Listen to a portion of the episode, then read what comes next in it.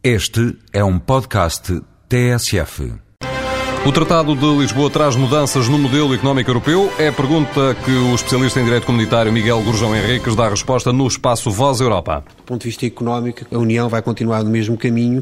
A grande alteração é que o mercado interno passa a ser um objetivo da União e não apenas não da comunidade, mas é porque a União se incorporou, a comunidade se incorporou dentro da União.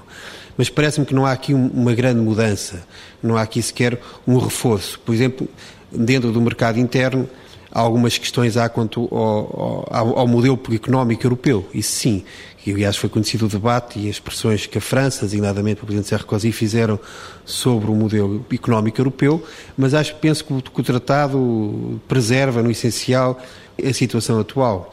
A única diferença, que aliás não refletida no Tratado, é, curiosamente, como também não refletida na Constituição Europeia, tem a ver com alguma incorporação de políticas, por exemplo, a nível de regras, a nível da concorrência, por exemplo, que se mantém as mesmas do Tratado de Roma, com a mesma exata redação, quando a realidade mudou. Nós vemos a Comissão Europeia a controlar concentrações da Microsoft, comportamentos abusivos, isso continua, controlar concentrações eh, a nível mundial, concentrações de empresas, mas a, a, norma sobre concentrações de empresas, o regime, nem sequer uma norma básica, foi incorporada no Tratado.